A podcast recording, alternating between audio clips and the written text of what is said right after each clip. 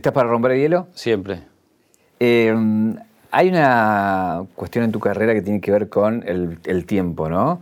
El tiempo en el sentido también de, fuiste un adelantado por ahí en, en la Buenos Aires de los 80, en hacer un tipo de música que explotaría muchos años después. Entonces, hoy en la Buenos Aires de los 2020, 2021 que estamos, mi pregunta es, ¿qué se viene en los próximos 20 años para vos en la música argentina? Buena pregunta, buena pregunta, porque todo eso que nos pasó a nosotros, no era yo solo, obviamente éramos una, camada de, chicos que nos gustaba la música electrónica, la música ya con máquinas, que en ese momento todavía no era muy aceptada acá en Argentina. Ya, pasaron todos esos años, ya eso está oficializado, si querés. Eh, y hoy los chicos, por un lado, eh, parten con ese terreno ya ganado, esa batalla ya conquistada, eh, pero a su vez Internet y, la comunicación y el mundo global, porque antes, vos no haces música para Argentina, vos haces música, hoy día un chico que hace música la hace para, para todo el mundo. Eso hace que estás en un mar de, competencia y de diferentes culturas que hace que sea mucho más difícil y por otro lado eh, ha sucedido mucho que antes vos tenías tiempo, por ejemplo, si a mí me hubieran medido por el éxito que tuve en los 80, hubiera sido muy, muy mediocre, digamos, ¿no? Sin embargo, yo seguí y pude seguir. la industria y, todo me, permitió seguir mi carrera hasta que empecé a tener éxito más, te diría, más fines de los, de los 90, principios de los 2000. Hoy día, por cómo está formada la industria eh, y, cómo está armado todo el, juego, si querés, eh, es mucho más de, algo instantáneo. Entonces, si no, si no diste un par de tres, los tres primeros pasos bien, es muy difícil que te dejen dar un cuarto, salvo que seas muy cabezadura, que a veces los hay, pero entonces es como que en algún punto es más fácil, porque se puede llegar más fácil a la tecnología, se puede hacer música sin ser músico, eh, hay, todo un entorno que te acompaña, pero a su vez es mucho más exigente desde el punto de vista de la inmediatez de en cuanto a lo que hiciste tiene que ser bueno, porque si no, si a nadie le interesa, si no tenés seguidores, afuera, y es un poco cruel eso desde lo artístico, ¿no? Un viaje, un viaje, una vida, un recorrido, una reconstrucción. Caja negra, caja negra. Todo queda registrado en la memoria. justamente el desafío de, esta generación es cómo perdurar en el tiempo, ¿no? Al ser tan instantáneos los éxitos de eh, favoritos que se prenden y se pagan, ¿no? Sí, eso, eso es muy interesante cuando vos analizás, por ejemplo, mirás para atrás y decís, bueno, ok, eh, eh, en la época de los 80, los 90, la banda más grande del mundo fue YouTube. Después decían, bueno, no va a haber una banda de rock tan grande, porque ya el rock no es tan grande, ¿no? Entonces el máximo que llegó, si querés, al principio decían Coldplay iba a ser una banda que va a romper todo, pero después Coldplay se fue más al pop y YouTube quedó como la banda más arriba. Decís, hoy día es imposible que una banda desde cero llegue a lo que logró YouTube, porque ya ni el rock tiene ese peso eh, y es muy difícil que alguien, hoy es más de nicho todo, ¿no?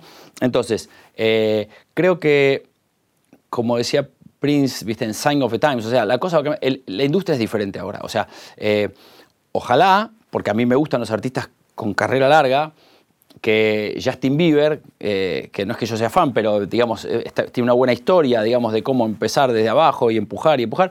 Ojalá termine siendo a, los 70 como Frank Sinatra, digamos. O Billie Eilish, que se hizo fan. Ni hablar, exactamente. Pero, pero también hay que ver qué pasa con estos chicos que tienen tanto éxito tan pronto. Hay que ver eh, si, si, después, eh, si después siguen teniendo el mismo empuje o, el mundo sigue estando tan interesado en ellos. Eh, si, si, yo pienso en mí, por ejemplo, lo que, lo que antes hablábamos, yo tuve suerte de que mi carrera fue muy lenta. Entonces eso hace que la gente no se cansa de vos, digamos, ¿no? hay que ver si a veces tanto éxito inmediato que es lo que hoy día supuestamente es lo que considero que está bueno, cuando alguien sale y rompe todo de un día para el otro, bueno, hay que ver después si se bancan, no solo artísticamente, sino psicológicamente, sostener eso en el tiempo y, ni hablar en, décadas. Quiero aprovechar que estás sacando tu libro, ¿no? El señor DJ, porque eso hace que hagas un recorrido por tu vida y empieces a abrir esos arcones del recuerdo y a, a tenerlos mucho más vivos, ¿no? Eh, entonces quiero ir a bastantes escenas de tu vida que son por ahí eh, como hitos para, recorrerlas. Eh, hay una escena de vos teniendo seis años escuchando El lado oscuro de la luna de Pink Floyd.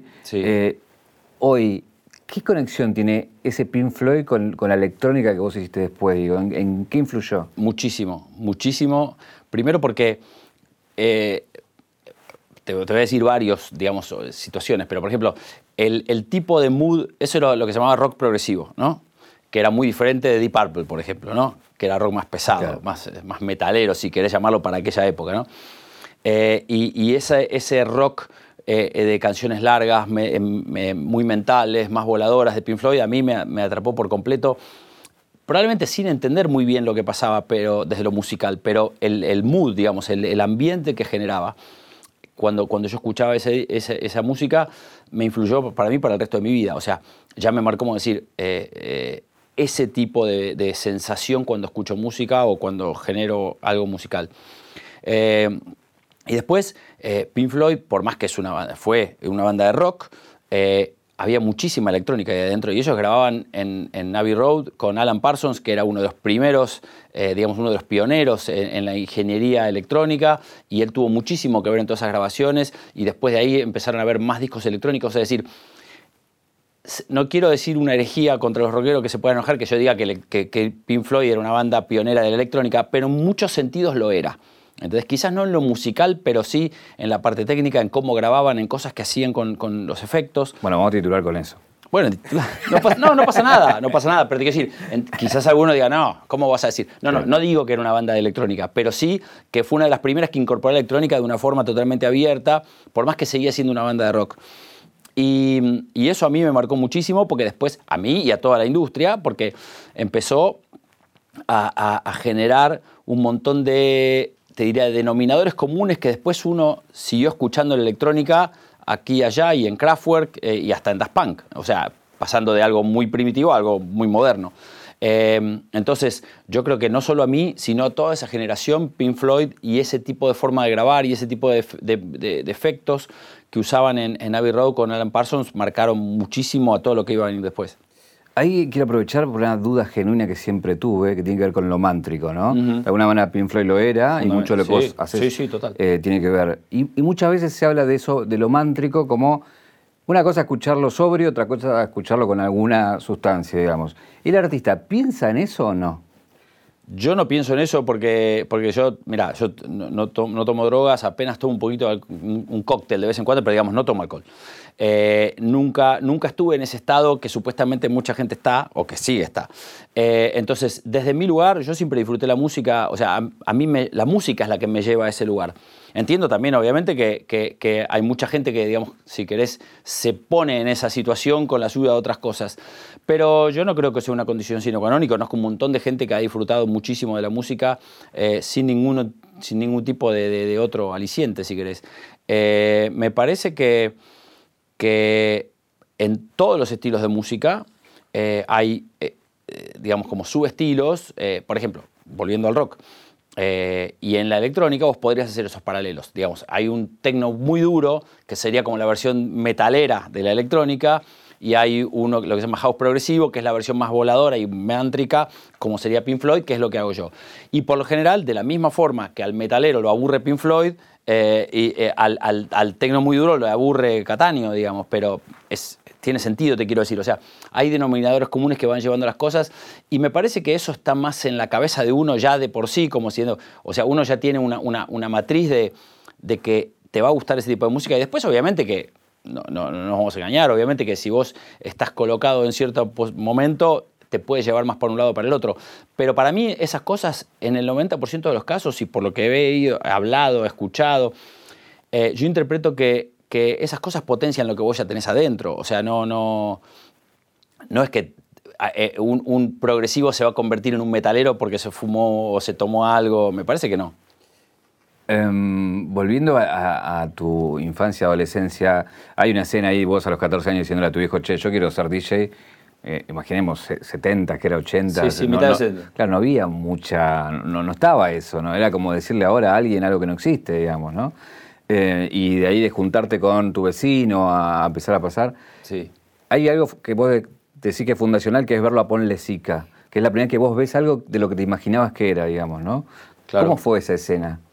Em, nosotros desde muy chicos escuchábamos música, juntábamos equipos de audio, poníamos música, jugábamos. No sabíamos ni siquiera lo que era la palabra DJ, éramos menores, totalmente menores, o sea que no podíamos ni a una fiesta de ningún tipo. Entonces nunca habíamos visto un DJ profesional. Y un día yo voy a, una fiesta que había en el Colegio San Cirano de Caballito, que era el, colegio que yo había ido al principio, eh, que lo organizaba la secundaria y fuimos, pero como te dicen, che, hay una fiesta, vamos, bueno, vamos. Era para juntar fondos, esas cosas que, que hacían. Y, y, ese día, por primera vez, yo, así, a esta distancia que estoy con vos, eh, vi un DJ profesional, eh, con equipos profesionales, un tipo, digamos, probablemente Alejandro tendría, no sé, 22, 23 años, pero para mí era un tipo grande, ¿entendés? El, fachero, con cantidad de discos y todo. Y yo me volví loco porque vi, digamos, era como la, versión ultra mejorada o la, versión eh, de la NASA de lo que nosotros hacíamos jugando con, unos tachitos. Entonces, eh, para mí fue, fue genial porque, porque me dejó clarísimo, dije, es esto, o sea, ya está. Eh, y, me quedé toda la noche mirándolo, poniendo música y a partir de ahí cada vez que trataba de ir a una fiesta para ir a ver quién era el DJ y quedarme viendo y aprendiendo, lo cual me marcaba mucho la diferencia que había con lo que yo hacía, digamos, que, había todo un mundo profesional de lo que nosotros no, accedíamos, pero, pero me sirvió porque ya me, quedó como un norte decir, esto es lo que yo quiero. Y después, en otras partes del libro, yo lo cuento, eh, es, muy importante, y también lo tengo claro ahora que tengo, que tengo hijas más chicas, si vos desde chico ya tenés un norte, algo que, una pasión y decís esto es lo que yo quiero, te ordena la el resto de, la vida muchísimo y, en muchos casos te, evita un montón de pérdida de tiempo, decir no, vea esto, o sea, yo ya estaba loco con eso, por eso fue que yo le decía a mi papá, ¿para qué voy al colegio si yo voy a ser ok? Eh, y, él obviamente con, toda naturalidad y razón en ese momento decía, pero ¿y, de qué vas a trabajar? O sea, vas a ser DJ, ok, pero Y él estaba preocupadísimo con razón porque ya digo, no había nada que me avale para para tener ese, esa, esa, idea, ¿no? Afortunadamente eh, se puso duro y me insistió. Yo si no, no hubiera terminado ni la secundaria, lo cual ahora me hubiera arrepentido, ¿no? Obviamente. Eh, pero, pero, ya digo, para fue, fue muy fuerte. Yo ya venía con eso de la música desde mucho antes, pero verlo Alejandro y ver la versión, ya te digo, así completa eh, de, lo que yo quería hacer era fue increíble comenzás a ya a pasar música en algunos boliches y llegás a como tu primer hito eh, eh, en esa noche porteña donde estaba en New York City Palladium, vos entras a Cinema, que viene a ser como el tercer boliche de esa época. Eh, contame cómo era esa noche porteña y sobre todo vos con entrando con un estilo que no era muy común en esa época, ¿no? No, es, es así, es tal cual lo decís. Había tres discotecas grandes en, lo que se llamaban mega discotecas ¿no? en, Argentina. New York City, que era la, más importante, la mejor de todas, era la, discoteca donde iba toda la gente de la tele y los futbolistas, o sea, todo el jet set iba ahí, digamos, y ahí se ponía música eh, para bailar, pero no necesariamente house, o sea, se ponían hits y pop y todo, había muy buenos DJs, siempre tuvo un historial de muy buenos DJs. Eh, pero era más un público bien, eh, o sea, música bien mainstream, ¿no? O sea, si, ponerle, no sé, si hubiera habido un, nuevo single de Rolling, Stone, de Rolling sonaba, ¿entendés? Eh, porque era un hit mundial. Y Palladium era un poco más rockera, más underground, estaba en el bajo, era, era otro tipo de ambiente. Eh, y, el cinema parecía en el medio como algo más, si bien era un poco más barrial, porque quedaba en Cani y Córdoba, pero con aspiraciones, porque el lugar técnicamente estaba buenísimo, era un cine reconvertido en discoteca. Eh, y ahí caímos nosotros con la idea eh, romántica de decir, bueno, nosotros vamos a ser los que vamos a poner música house toda la noche, porque para esa época, 1988, ya existía en todo el mundo lo que se llamaba la música house, que era música, como fue la música de disco en los 80, que se hizo para bailar. el, la house fue, digamos, como el, 2.0 de la música disco, ¿no? La música house era la nueva versión de música hecha específicamente para eso, originada en, en Chicago y Detroit y Nueva York, eh, eh, básicamente por, por eh, negros, gays y latinos, o sea, todo lo que el americano medio no quiere, pero, pero era lo que justamente en esos lugares donde podían, digamos, expresarse de la mejor forma.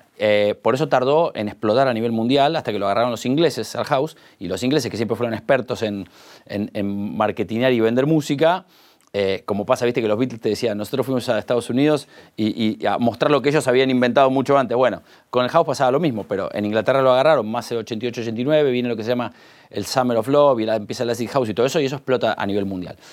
¿Por qué cuento esto? Porque en ese momento nosotros ya teníamos todo eso y decíamos, listo, acá no hay, no hay una discoteca. Había algunos lugares chiquitos eh, que ponían música house underground con algunos DJs underground, pero no había ninguna discoteca representativa de las grandes. Nosotros queríamos ser ellos y, obviamente que era un trabajo arduo porque eh, no, era muy popular. Eh, paradójicamente, o, es interesante lo que te voy a decir, pero era más fácil poner mucho house a la tarde, en la tarde en las matines, Claro. ¿no? De chicos más chicos. Y ellos eran mucho más abiertos a bailar house que la gente de la noche, que era la que venía y te decía, bueno, pero dale, poneme uno de los Stones, ¿entendés? Y yo me acuerdo que en esa época los DJs odiábamos a los Stones, pero no por un tema musical, sino porque representaban Claro. lo que a nosotros no nos permitía ir para adelante. Y hubo, te diría que entre el 88 y el 92 hubo todo como una, viste, un tiriafloje, estabas todo el tiempo al borde que decían, bueno, si no cambian esto se van a tener que ir o así.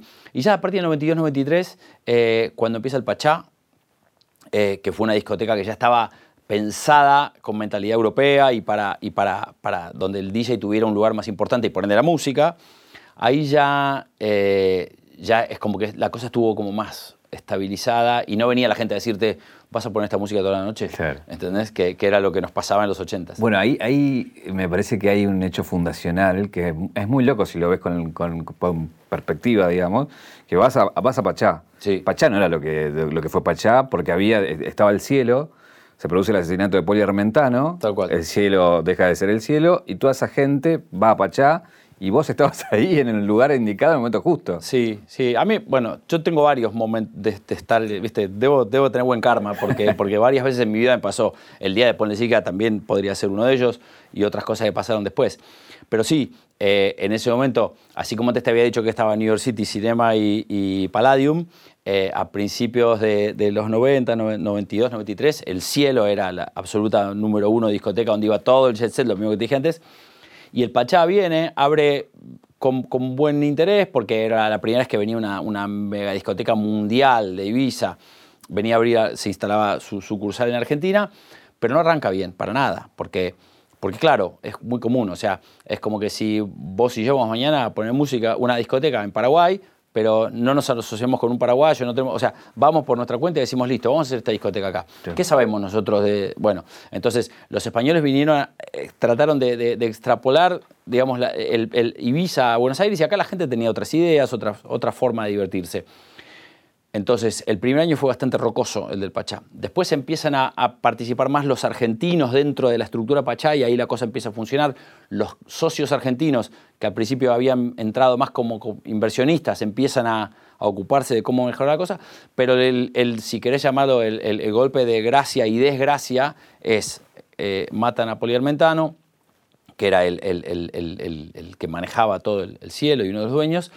Y como pasa siempre, eso genera una prensa malísima, entonces la gente deja de ir. Y bueno, y, eso le abre la puerta al Pachá a empezar a ser el lugar de moda y a partir de ahí se convirtió en, en- en probablemente, yo creo que eh, de los 90 para acá fue la, mejor discoteca que hubo en la Argentina, lejos. Bueno, ahí vos ya eras un DJ reconocido eh, localmente en la noche. Eh, digo, ahí, si mal no recuerdo, hay una anécdota con Madonna Sí, en esa época que, que te invitan a tocar en un lugar donde ella estaba, pero no pudiste. Eso fue así, sí. En, en el, en el 93 creo que viene, viene una de las veces que viene Madonna a tocar. Eh, aclaremos que en esa época no había teléfonos celulares. Eh, entonces, em, ella había tocado en, en su show y el día siguiente estaba en Argentina, quería salir y le dijeron, mira, podemos abrir, el, el Pachá tenía dos, dos pisos, la parte grande y, y un club arriba, más chiquito, tipo una Watt. Le dijeron, ¿podemos abrir la Watt? Y ella dijo que quería escuchar música house. ¿qui- ¿Quién le podía poner música, house? Y si bien yo no era el único, se ve que alguien le dijo que yo podía. Entonces me empezaron a buscar a mí para que fuera, no sé, a las 8 de la noche, abrir, eh, eh, iban a abrir el, club de Pachá para Madonna. Y yo me había ido al cine. Entonces fui al cine y cuando vuelvo a mi casa tenía un fax, de esa máquina vieja que había fax con contestador, y había como 40 mensajes y, y el contestador te los tiraba de atrás para adelante, Sí. entonces escuchaba y el otro te decía, Hernán, venite que va a venir Madonna, Eh, Hernán, ¿dónde estás? Dale, contestá, Hernán, seguían así, los mensajes cada vez eran, eh, mirá, ya llegó, apurate que ya viene, bueno, no, bueno, mientras tanto le vamos a poner un CD, yo qué sé, y al final era, bueno, deja, ya se fue, no vengas, Eh, y yo iba escuchando los mensajes y me iba haciendo así más chiquito porque obviamente en esa época Imagínate, eh, uno no tenía la posibilidad de, de- de- de atender a una Claro. figura semejante. Madonna estaba en su mejor momento. eh, y además Madonna había sido siempre una, una de las artistas que más empujó al mundo DJ. Había sido produce- eh, producida por Jelly Bean, el primer disco que era un DJ. eh, eh, y, es alguien que le dio muchísimo lugar a, los DJs en aquella época cuando era tan importante. ¿no? Hoy día los DJs estamos eh, metidos en todos lados, pero es muy distinto percibir cómo era en aquella época donde cualquier oportunidad que te daban era una oportunidad enorme. Bueno, llegan los 2000 y, y bueno, la, música electrónica comienza a copar eh, con la llegada de festivales, de radios y demás. Eh, hay también otro hito ahí que es la noche de Oakenfold, sí. Eh, que, es buena anécdota porque decidís dar un paso al costado en medio de tu presentación para que otro se luzca, ¿no? Sí, yo esto ya, lo, lo, conté varias veces. Para mí no era, o sea, visto así suena, pero suena bien, incluso romántico, bueno, pero en realidad yo hice lo que cualquier DJ hubiera hecho. O sea, si vos vas a poner música. Y están los Chemical Brothers, que es la banda número uno del mundo electrónica en ese momento. Y Paul Oakenfold, que es el DJ número uno en, en una misma fiesta. Vos está claro cuál es tu lugar. O sea, ninguno. O sea, tu lugar es ninguno. Yo ni estaba en el flyer. Estaba ahí como, como un sparring de, de, O sea, estaba ahí para, para acomodar la cosa si, si hiciera falta. Pasó que los Chemical quisieron tocar primero, que algo que era muy poco habitual. El orden normal de esa fiesta hubiera sido que abra yo mientras la gente llegaba, después Paul Oakenfold y después los Chemical Brothers. Y todos felices. Pero los Chemical querían tocar primero porque, no sé, estarían cansados o lo que sea.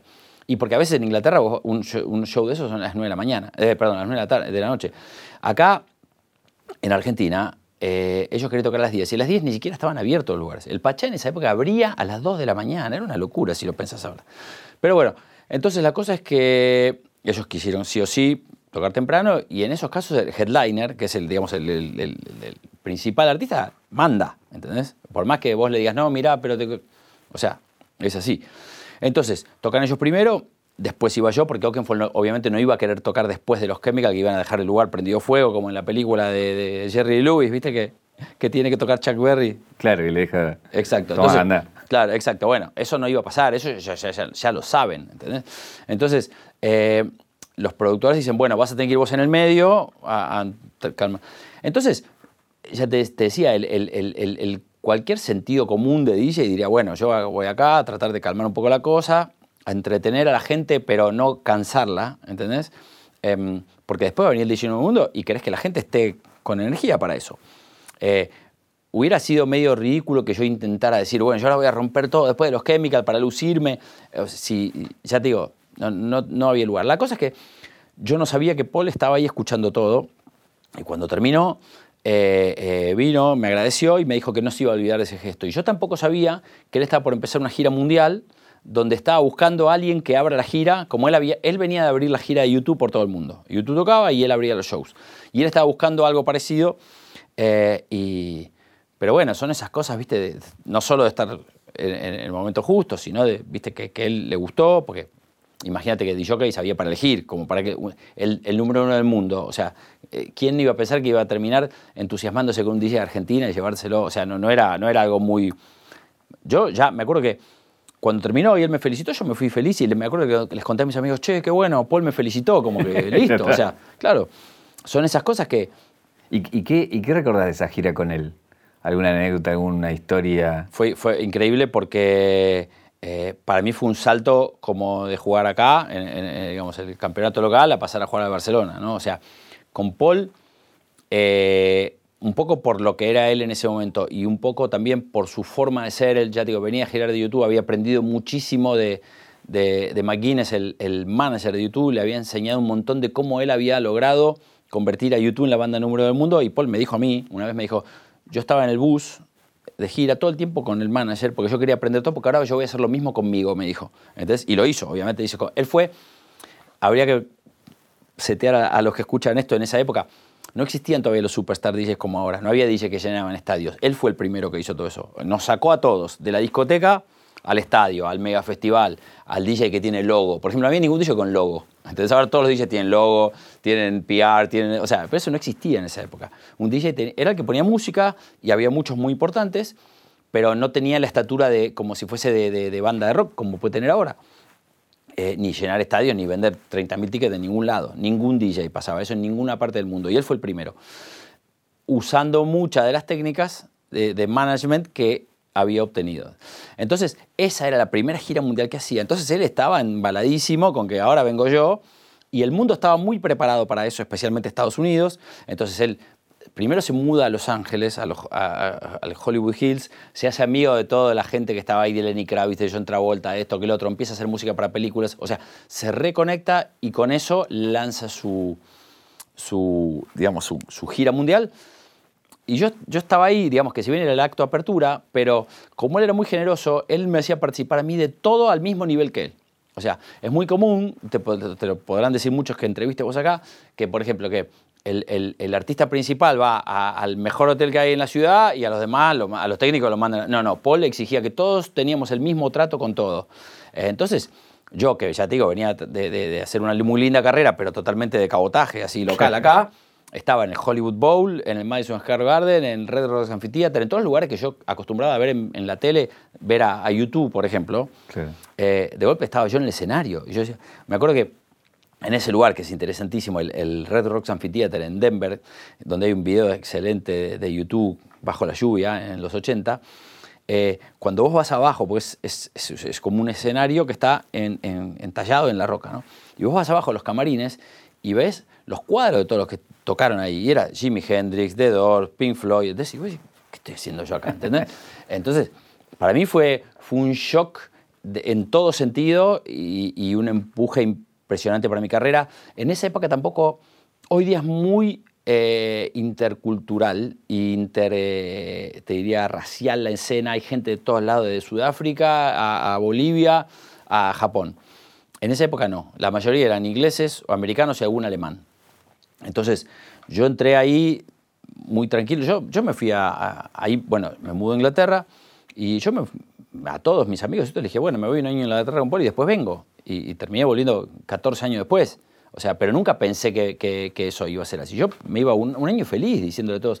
Me acuerdo incluso decirle, yo era el DJ de Pachá, que era la mejor residencia que podías tener en Argentina, digamos, ¿no? Es como que, no sé.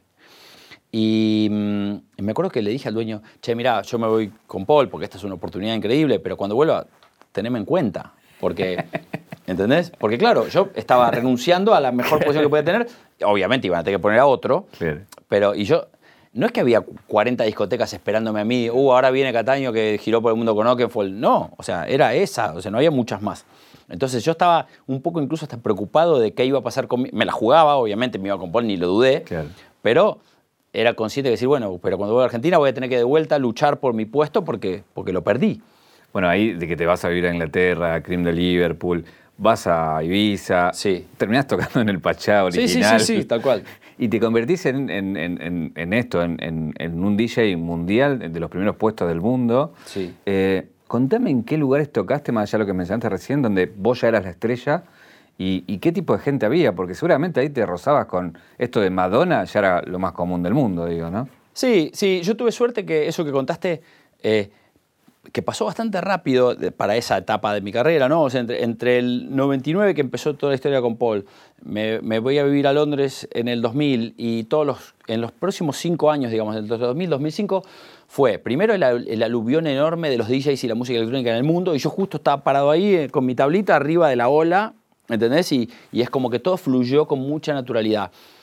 Me ayudó muchísimo que no te olvides, yo ahí tenía 35 años, no era un novato. O sea, yo el oficio ya lo recontra tenía. O sea, yo sabía poner música y bastante bien. Eh, lo que no había tenido nunca era el roce internacional y que te pongan, es como que vos tenés un jugador buenísimo en Atlanta, pero que por X razón nunca jugó, pero el pie está capacitado y de golpe lo pones a jugar en el Inter. O sea, eh, eh, no es lo mismo. Entonces, pero si el pie es bueno, deja que se acomode un poquito y la va a romper. Bueno, a mí me pasó algo por el estilo. Y también tuve la suerte de que al, entrar de la mano de Paul, las dos agencias más importantes del mundo de artistas, allá no son agencias de DJ, son agencias de artistas directamente, manejan eh, eh, bandas de rock, DJ, futbolistas, de todo. Eh, yo entré a trabajar con ellos, que probablemente sin Paul me hubiera sido muy difícil, ¿entendés? Entonces, es como que, si bien, ya te digo, artísticamente quizás yo tenía lo que había que tener, eso no te garantiza que vas a tener el lugar en la escena internacional que yo tuve, ¿entendés? Y, entonces, yendo a tu pregunta, era el, te diría que Ibiza probablemente es el lugar donde más jet set internacional ves que estás poniendo música y te dicen, che, mira, ahí está Robert De Niro, ¿entendés? Y, vos estás poniendo música y te dan ganas de dejar los auriculares y ir a, charlar un rato, Mick Jagger, yo qué sé, o sea, en Ibiza probablemente es, Esto no es un ejemplo, es real, o no, sea, no, estaban ahí. Sí, sí, sí, por supuesto. Ibiza te diría que es el lugar donde más eh, jet set internacional eh, te puedes encontrar. Sobre todo en esa época. Hoy eh, se ha vuelto bastante más privada la cosa y, la mayoría de los que son muy, muy superstars hacen sus propias fiestas en su casa y, no, no, es, no, es, tan fácil encontrarte en una discoteca. Pero en aquella época era muy común. ¿Pero te ha tocado ir a alguna privada de algún... No, no, yo nunca hice, no me gustan esas fiestas privadas. No, porque hay un tema artístico ahí que es que, por, te diría por, por, por default, si alguien te contrata para una fiesta privada, cree que, que, vos sos su empleado y por ende que vas a poner la música que quiere él. Y yo siempre puse la música que quiero yo. Eh, no le digo con ninguna arrogancia, pero, pero a mí me gusta poner, o sea, hacer divertir a la gente con la que me gusta a mí. No que me digas, che, no me pones ese temita. No. Entonces, eh, la mejor forma es no hacer fiestas privadas. Contame eh, de este lugar que, para aquel que no entiende nada de electrónica, que es un desierto en los Estados Unidos. Burning Man donde es muy difícil llegar, no solamente a tocar, sino a, ser espectador. ir, claro. Por eso, contame toda esa locura donde vos fuiste y fuiste y tocaste ahí. Sí, 20 desde Bueno, pero ahí la primera vez que fui fue con Paul. En esa gira. Nosotros giramos, hacia, había, había un, el Perfecto Tour, era 28 eh, shows en 30 días en Estados Unidos en el tour, en el tour bus de Lenny Kravitz. ¿no? Viajábamos de día en el bus, de noche tocábamos, acá esa. Una de las paradas decía Festival en el Desierto, yo no tenía ni idea de lo que era. Eh, yo era, era, era, muy rookie a nivel internacional, ¿entendés? O sea, yo tenía mucha experiencia acá y, de, DJ, tenía experiencia, pero, pero no, no, no, no, tenía roce internacional, más allá de haber ido a Ibiza una vez que fuimos con Diego Roca eh, a una fiesta de Cream, después más que eso no, no tenía. Eh, y bueno, y una vez que había ido a París, pero fui, puse música y volví, digamos, no, no. El día que te dormiste. Sí, pero, pero, pero esto era otro nivel por completo diferente. O sea, eh, y mm, entonces, eh, la, ¿cómo se llama? Eh, empezamos a hacer esa gira, aparecemos una de las fechas en, en Burning Man, y el Burning Man es un festival de artes y expresión cultural que se hace en el desierto de Nevada, en, cerca de Reno, en Estados Unidos, pero es como que te dijese que manejas hasta Reno, después manejas tres horas por un desierto y ahí empieza todo una vez que estás ahí no ves nada, estás totalmente aislado, te tenés que llevar todo lo que necesitas, porque ahí no se compra ni se vende nada, no hay food trucks. Entonces vos te vas ahí una semana y tenés que llevarte o una carpa o un RV, se llama en Estados Unidos, es como, una, como un motorhome. Eh, y tenés que llevarte todo lo que vas a necesitar. Lo único que está permitido es trocar. Por ejemplo, si vos vas y yo voy y vos te quedaste sin agua, pero yo tengo eh, máscaras de... Estas máscaras que ahora usamos todos, ahí las usamos de siempre, porque a veces se levantaba el, el polvo y necesitabas una máscara de esas. O sea que yo de esas ya tenía en mi casa desde hace rato. Em, pero bueno, podemos intercambiar, pero no hay un kiosco para ir a comprar nada. Eh, no hay internet. Eh, y, te decía, no es un festival de música. Lo que pasa es que, eh, imagínate un festival cultural donde la gente está una semana, esto empezó en, los 70 por ahí, y lo que pasaba es que de forma así medio espontánea había gente que estaba ahí con música y decían, che, ¿qué hacemos anoche? Como en, como en un campamento harías un fogón, bueno, che, está tal DJ, bueno, ¿por qué no hacemos una fiesta? Esa vez que fuimos con Paul, eh, tuvimos que armar equipos que había ahí, o sea, muy, muy precario, pero estuvo buenísimo porque ya te digo, era muy eh, espontáneo y, venía, en esa época había mucho hippie, después en los últimos años se ha ido convirtiendo un poco en hippie chic, eh, que son como los, hippies con plata, digamos, hippie conos de le dicen acá, ¿no? sí. sí, porque, porque es, como dijiste vos, es difícil ir. Es decir, es difícil, se venden 60.000 entradas, como la final de Mundial, todos quieren ir, o sea, hay 500.000 que las quieren, pero hay solo 60.000 para, para conseguir.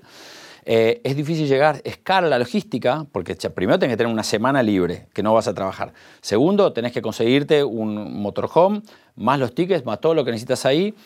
Todo lo que te llevas no sirve más porque es polvo que te dijese que es, es como harina color arena lo que hay. No es arena como la de la playa. Eh, los equipos, todo lo que llevas no sirve más. Pero créeme que es una experiencia única. Yo he estado en fiestas y en festivales de todo tipo en los últimos 20 años, miles. Eh, y, no hay nada como eso. No hay nada porque si bien hay muchas fiestas que están buenas, acá, en Argentina, en, Brasil y en Hong Kong, ahí pasan un montón de cosas eh, que, en otros lados no las podés ver, que tienen que ver con el arte.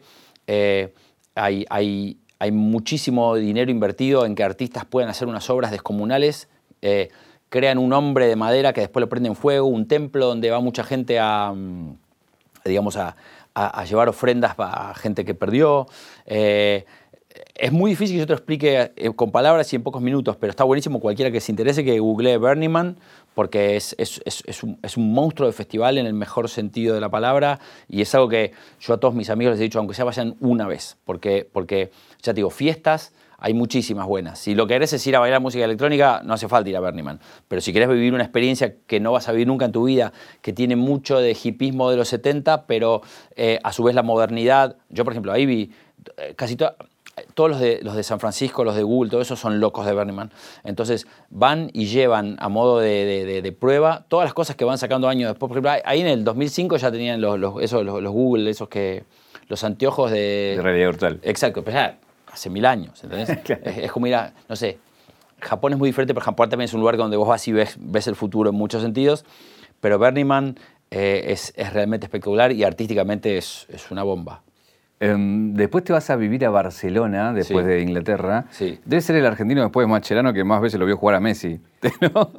Tuve, tuve la suerte, la enorme suerte, de que yo me mudo en 2005 y, después, un par de años después, ahí justo entra Guardiola eh, y, forma ese equipo con, Messi, Iniesta, Xavi, Mascherano eh, y, eh, y Busquets y todos esos jugadores, Dani Alves que en cuatro años juegan 15 campeonatos y ganan 14 más o menos o algo así. Eh, y para mí, que a mí me encanta el fútbol. Yo siempre fui horrible jugar de, como jugador, pero, soy muy fanático del fútbol. Y fue el, para muchos que saben mucho más que yo, el mejor fútbol que hubo en la historia o uno de los mejores. igual viste que a veces, ¿qué importa si fue el 1 o el 2 o el 3? Lo viste. Claro, lo vi y tenía la suerte de... En esa época había lo que ellos llaman crisis en España, comparado con las nuestras se joda, pero bueno, para ellos era una crisis y los respetamos.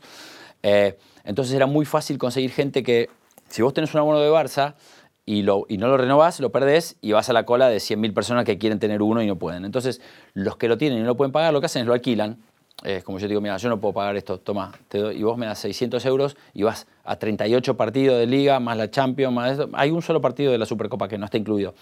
Entonces, eh, y si haces la cuenta es como que pagaste 20 euros por partido, es una ganga. Eh, y mm, bueno, entonces un, amigo eh, culé, culé son los hinchas del Barça, me consiguió uno. Eh, y, entonces todos esos años yo tenía, le alquilaba un carnet a este, este señor y podía ir los miércoles a la Champions, que yo supongo la gente sabe, pero para, los, europeos la Champions es más importante que el Mundial. O sea, para ellos el, el, epicentro, la quinta esencia del fútbol de la Champions League. Eh, y sobre todo más aún los catalanes, que como no se sienten representados por la selección de España porque sienten que no es su país, entonces con más razón para ellos el Barça es la selección nacional de Cataluña, o sea, un poco funciona así, eh, y, la Champions League es lo más importante. Y en esa época, bueno, ellos ganaron dos veces la Champions League, ganaron la Liga, toda la Liga. Y fue la, verdad que una cosa increíble. Era, bueno, otra vez ahí, estando en el lugar indicado, en el momento justo. Muchísimo, sí, sí, sí. en esa época conoces a la que hoy es tu mujer, eh, Jackie, pero hay un dato que me llamó la atención, que, el día después de que la conoces, dejas de fumar porque pensás en tener hijos con ella.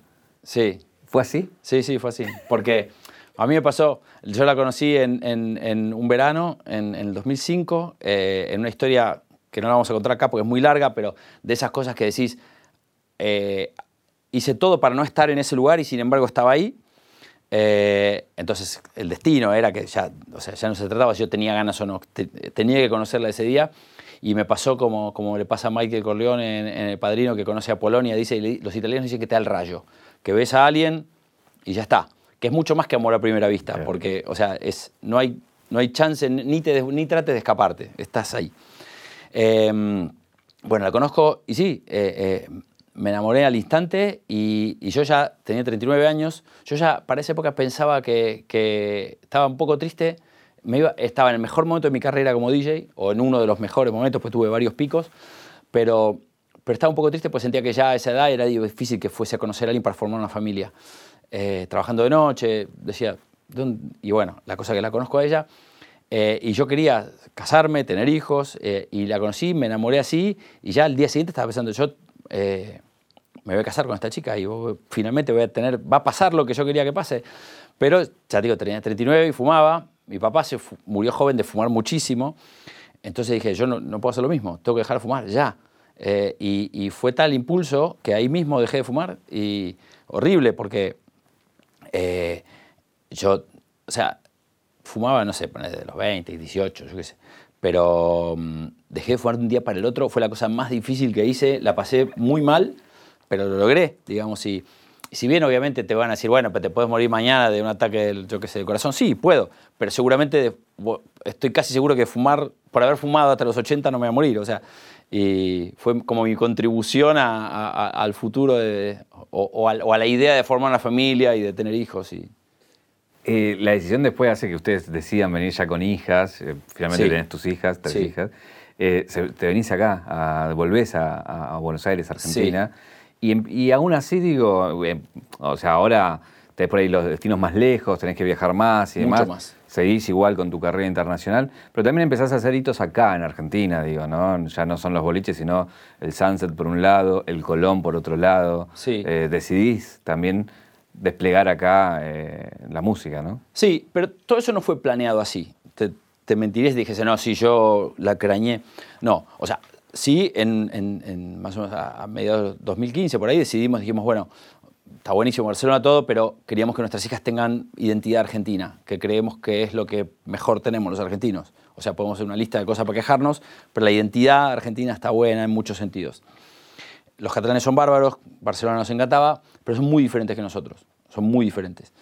Eh, entonces, eh, venimos a vivir a Argentina para que, ya para que adopten esa, esa, identidad, esa argentinidad, digamos, más, estar más con familia, con abuelos, primos, tíos. Eh, buenísimo, todo eso bárbaro. Y la idea para mí era decir, bueno, yo vengo acá y, empiezo quizás de a poco a, establecerme más en Argentina, a viajar un poco menos. Yo venía a un ritmo de viajes altísimo, hacer, yo sé, 100, 100, 120 shows al año, son 200 aviones por año. Eh, que si bien uno ya lo tiene naturalizado, pero igual los tomás y, no tengo 25 años. Em, entonces, pero ¿qué pasa? al poco tiempo eh, sucede la tragedia de Time Warp y eso es como que fue una bomba nuclear para, para, para la electrónica y para, para bueno, y para, la, para, la, tragedia increíble que fue. Entonces, eh, para todos los que teníamos algo relacionado con la música electrónica, fue, fue un chau, o sea, había que olvidarse de, hacer cualquier cosa en Argentina porque, porque era imposible. Eh, había, había eh, más allá obviamente de, lo obvio, ¿no? de la tragedia, de los chicos que murieron, el efecto que eso generó fue tremendo porque como pasa en casi todas las veces, hay tanta desinformación que vos veías periodistas diciendo la música electrónica está hecha para que se venda droga en las fiestas, es el único... incluso la causa, la causa judicial, digamos, era bastante confusa, o sea, como que acusaban a, todo el que estuviera cerca de, la música electrónica de, ya te digo, de, ser un poco menos que un narcotraficante. Yo ese día ni siquiera estaba en Argentina, el, día de Time Warp, yo estaba en Inglaterra, pero esto lo, puse bastante claro en el libro, si yo, si cuando, cuando hablan bien de electrónica y, necesitan una foto, te llaman a vos, obviamente que cuando hay que, explicar o cuando le van a pegar, te van a, te van a poner a vos, ¿no? O sea, eso lo entendí. Entonces, eh, a partir de ahí fue que, me empecé a juntar con, Cruz, con mi manager, eh, y empezamos a decir, bueno, ok, vamos a tratar de hacer algo para dar vuelta un poco a esto, porque, eh, ok, o sea, lo que pasó fue un desastre, una tragedia, pero no es que todo es igual, no es que todo es lo mismo, y, sobre todo a mí me, ponía muy molesto que le echaban todo el tiempo la culpa a la música. Y para mí la música no tenía nada que ver. Para mí lo, que estaba mal es cómo se hacen muchas cosas en Argentina. pero eh, me acuerdo que en ese momento, ni bien pasó, el, único que, que, dijo algo más o menos razonable fue Mario Pregolini y también le dieron con todo porque él dijo, o sea, no le echen la culpa, o sea, esto está mal organizado, no es que porque escuches música tenés que hacer esto o lo otro. Y, yo también, me acuerdo que en ese momento eh, dije que, el problema no era de la música, sino de las personas y, y también nos dieron con todo. Pero bueno, entendía, ya te digo, que, que había que hacerse cargo de algún lugar y si yo soy el que, el que acá en Argentina, eh, el que vende tickets o, el que tiene un nombre que puedo llamar la atención de ciertas situaciones, digamos, eh, eh, tenía que ser yo el que intentara por lo menos, no te voy a decir ponerme la mochila, pero intentar buscar. Entonces, lo primero fue Colón, porque nos pareció que, ya digo, como la música para mí no tenía nada que ver, dije, bueno, ok, para mí lo que les molesta es el entorno, no la música. Entonces vamos a, la música cambiarla de entorno, poner un entorno que ellos respeten. Ellos, quiero decir, el establishment, digamos. Vamos a llevar la música que ellos dicen que es el diablo a un lugar que ellos respetan y vas a ver que ahí la música no va a tener ningún problema. Nos salió buenísimo. También nos podía haber salido mal y, estaba de vuelta viviendo en Europa. Eh, pero bueno, eh, nos la jugamos, mucha gente en contra también, no fue fácil. Eh, si ves ahora, hay un documental en Netflix de todo esto y ves que tengo 6 kilos menos que ahora, porque, pero de angustia eran nomás, no, no, no era porque no comía, sino porque estábamos bastante preocupados porque sentía que teníamos todo el peso de que si eso salía bien, pasaba lo que pasó, viste que dos meses después era, era casi ciudadano ilustre, pero si salía mal, era, o sea, yo un día, a lo poco que quedaba de la música electrónica en Argentina, es como que me sentía muy responsable de todo lo que pasara con eso. Bueno, esto es verdad, te nombraron ciudadano ilustre. Sí, pero, pero por eso, pero porque acabamos así. ¿Viste que O sea, eh, de, de, la música electrónica es para vender drogas a personalidad destacada de la cultura, que yo feliz que me, lo den, porque incluso, incluso yo lo acepté en lugar de todos los DJs. O sea, yo siento que tanto lo que llegó al Colón como es la música electrónica. Yo soy, quizás lo que te dije antes, yo soy el más conocido, bueno, fenómeno, entonces me lo dan a mí. Pero yo conozco 50.000 DJs, amigos míos, colegas y otros que no son amigos o que no son colegas, pero que, que, hacen lo mismo que yo, con la misma pasión, la misma ganas, solo que no tienen la misma visibilidad que tengo yo. Pero... Ahí, quería aprovechar esto que decías de cargarte la mochila para ver qué pensás. Hay una frase, la famosa frase de Papo, que fue en los 90, que condicionó la opinión del establishment durante muchísimos años. Sí. ¿Cuál fue tu visión de, eso? ¿Es algo con lo, cual tuviste que luchar, digamos, porque fue, quedó tan impregnada en el inconsciente colectivo? A mí particularmente ya no me importaba, a mí, pero entiendo que hizo daño, eh, si querés, eh, pero a su vez mi interpretación fue que fue, fue mala suerte eso, porque yo entiendo lo que le molestaba a Papo, que era que venga alguien y diga, yo toco, y en realidad todo parte de un problema de una traducción. Vos en inglés decís play de guitar, como Papo, y play a record, como yo. ¿sí? Entonces, tocar la guitarra, tocar un disco. Pero cuando un DJ dice que toca un disco, no está haciendo lo mismo que Papo, que fue al conservatorio, o no sé, o se pasó 40 años aprendiendo a tocar la guitarra. Entonces, creo que lo que, lo que Ezequiel, el, DJ que estaba ahí ese día, el DJ de amigo mío, eh, eh, en vez de tratar de ir a confrontarlo, debió explicarle, no, Papo, no, no te calentes. O sea, el, genio sos vos que toca la guitarra, nosotros ponemos música.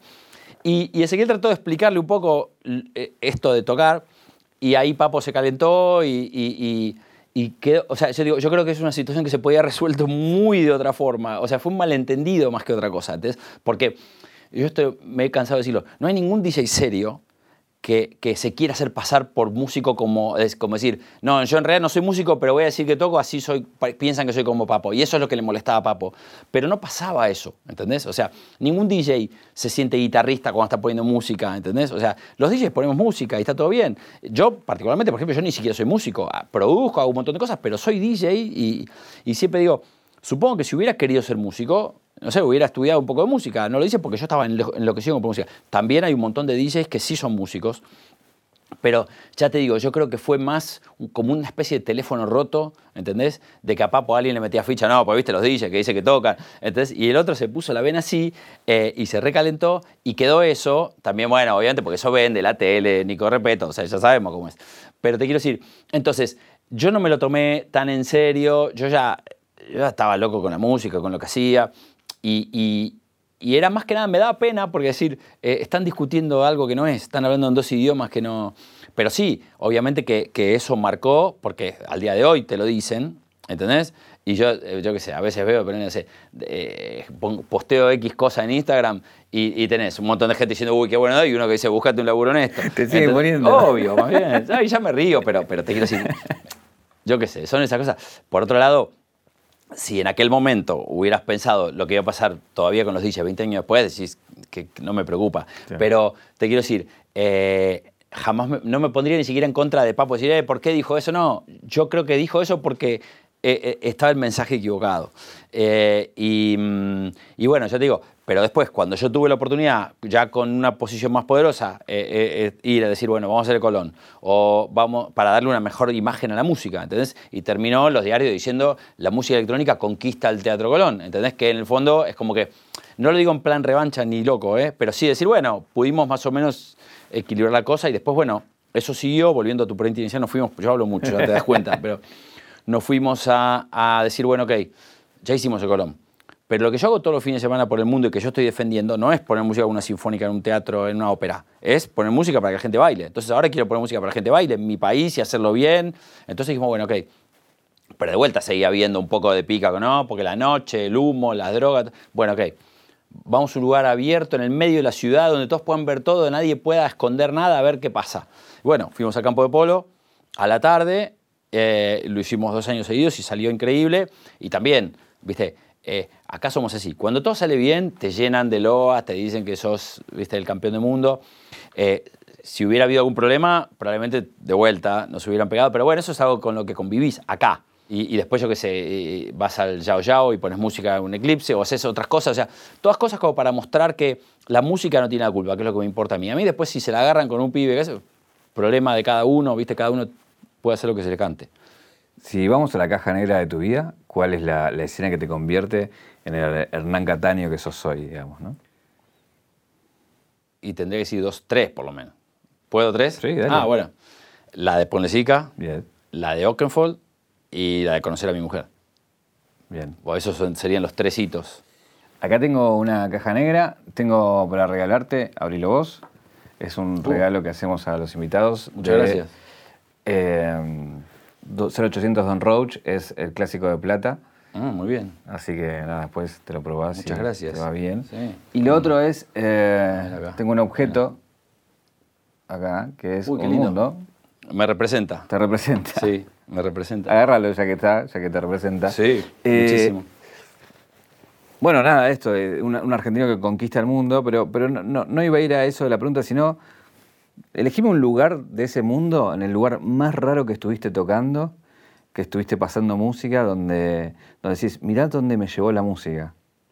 Viendo así rápido, pues Madagascar, por ejemplo, probablemente no es un lugar que mucha gente relaciona, eh, pero también, por ejemplo, he estado en ciudades de China, eh, no en, Hong Kong o, en, Beijing, o, eh, Kunming, Yangshuang, o sea, lugares que decís, que, ¿dónde está? O en Rusia, por ejemplo, vos vas a volas a Moscú, normalmente haces Moscú, San Petersburgo, pero después podés volar tres horas más hacia China, que es la Siberia, Mongolia, por ahí. Hay una ciudad, por ejemplo, que se llama Ekaterimburgo, donde nadie habla inglés, ni el del hotel. Y querés comer una hamburguesa tenés que llamar a tu agente en Londres para que busque a alguien que hable ruso para que le pida una hamburguesa y que la lleven a la habitación 514, porque nadie habla inglés. Pero son lugares... No sé, a mí me gusta eso. Eh, yo eso aprendí mucho de Oakenfold, que había aprendido de, de este McGuinness, que le había dicho que que lo importante para una banda es, no es solamente ir a Nueva York, Londres, Chicago, eso es lo más fácil, digamos, ¿no? También hay que ir a todos lados. Eh, y, es un poco algo que, que siempre me quedó y, me encanta hacerlo así, ¿no? O sea, y ves, a veces ves, hay mucha más ilusión en los lugares donde no va nadie que en los lugares donde va todo el mundo, ¿no? O sea, en Londres capaz que es más difícil excitar a la gente porque todos los días tiene al que se le ocurra y en cambio vos vas a un pueblito eh, en las afueras de Escocia donde los, los principales no van nunca y vos vas y los pibes eh, les hiciste el año, ¿entendés? Y eso es muy gratificante para uno también. ¿Hay algún lugar que no fuiste que tenés ganas de ir y nunca lo pudiste cumplir? Em, bueno, sí, debe haber, pero eh, a ver. Porque me, quedaba, me quedaba la India y Goa, que estuve hace un par de años. A, India a varias partes fui, pero me, a Goa no había ido, que era un lugar como muy también de fiesta y de cosas que... Em, no, pero, pero sí me gustaría, si querés, te lo cambio por esto. Me encantaría hacer una gira argentina de esas tipo Ushuaia, La Quiaca y pasar por todos lados, porque he ido a muchas partes de Argentina, obviamente, pero me gustaría hacer una gira así, como la que hicimos con Oakenfold, subir al bus, ir provincia por provincia, tocar en todas las provincias, más grande, más chico, eso, eso me encantaría. Y ya lo voy a hacer, obviamente. ¿Qué te preguntarías? Eh, ¿Qué me preguntaría?